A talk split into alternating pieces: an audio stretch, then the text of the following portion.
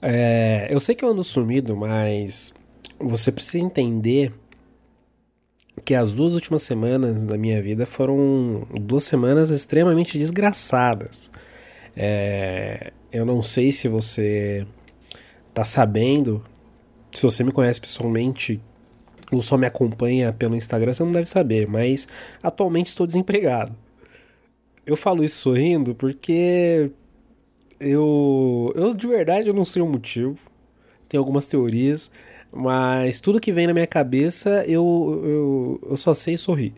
Então, talvez a partir de agora eu tenha mais tempo para dedicar ao podcast é, é, e te ajudar a dormir, porque esse programa aqui ele tem uma função social, ele tem uma função é, de trazer o sono ao brasileiro médio consumidor de podcast ali entre seus é, 18 e 35 anos, que é a faixa etária é, que me acompanha aqui, segundo os analytics. Inclusive, a maioria são mulheres, o que eu acho bizarro, porque normalmente eu não gosto de mulher e mulher não gosta de mim.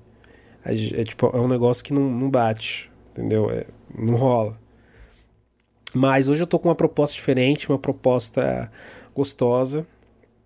Eu eu, eu, eu sou muito fã de uma página do Facebook que eu acompanho desde a adolescência. E ela tá parada faz uns dois anos, eu acho.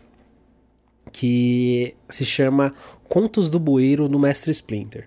E ela é basicamente, tipo assim, você vai lá, você, manda, você ia lá, né? Porque agora ela tá desativada, mas você mandava tipo uma historinha no inbox do, do da página. E ele postava a história de forma anônima, sempre com a cara de algum é, de alguma tartaruga ninja muito desgraçada da cabeça. E era legal porque cada tartaruga ninja tinha um contexto. Então, tipo. É, é, é na verdade, não, todas as tartarugas estavam se fudendo. Mas sempre que aparecia o Mestre Splinter, era alguma história que a pessoa se deu bem. E é muito raro essas, essas histórias. Eu vou tentar achar alguma história boa aqui e vou ler aqui pra você. Ó, aqui é a carinha do Rafael. Quando eu tinha 11 anos, um amigo meu me chamou para ir brincar de pique-esconde com uma galera que eu nem conhecia. Chegando lá, todo mundo foi esconder no mesmo lugar para tirar o melhor, a melhor. Nisso, meu amigo fala: "Tá vendo o moleque que tá tampando? Vai me pagar, vai pagar um buquete." Ele gostava de pagar de engraçado, de engraçado, então nem liguei. Segunda rodada, outro, outro cara foi tampar e de novo é, todo mundo se escondeu no mesmo lugar, uma casa abandonada ali perto.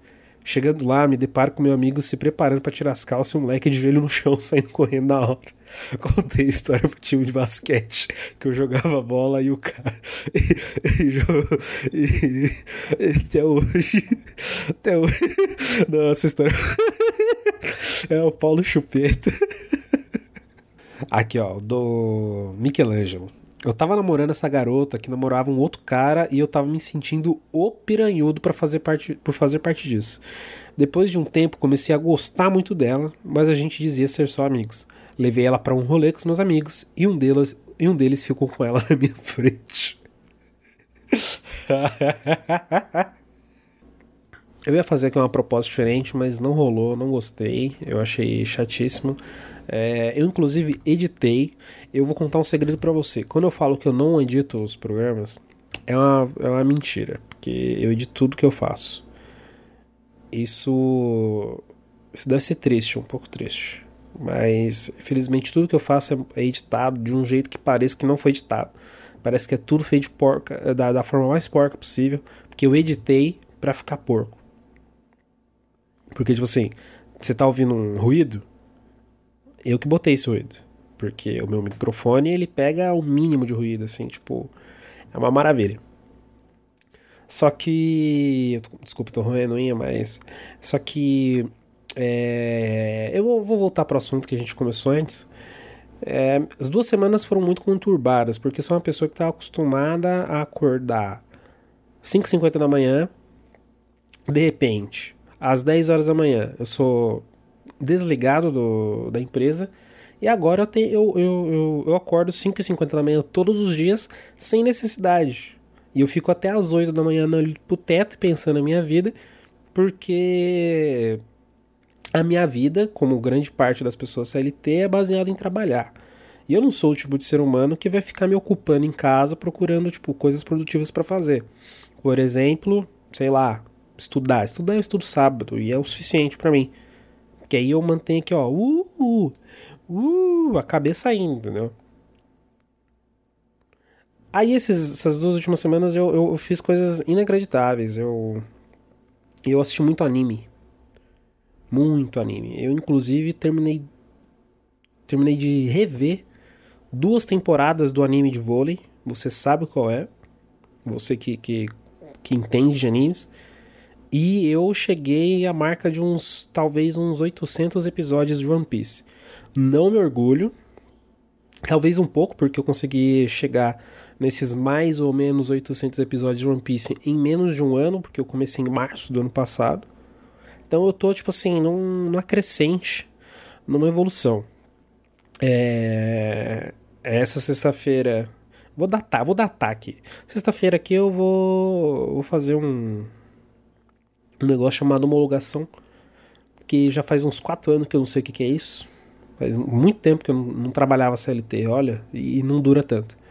E sei lá, até lá eu tô completamente sem dinheiro, ou seja, eu tô devendo até as calcinhas pra Jota. Isso é um perigo, porque dever pra Jota é, é, é terrível, né?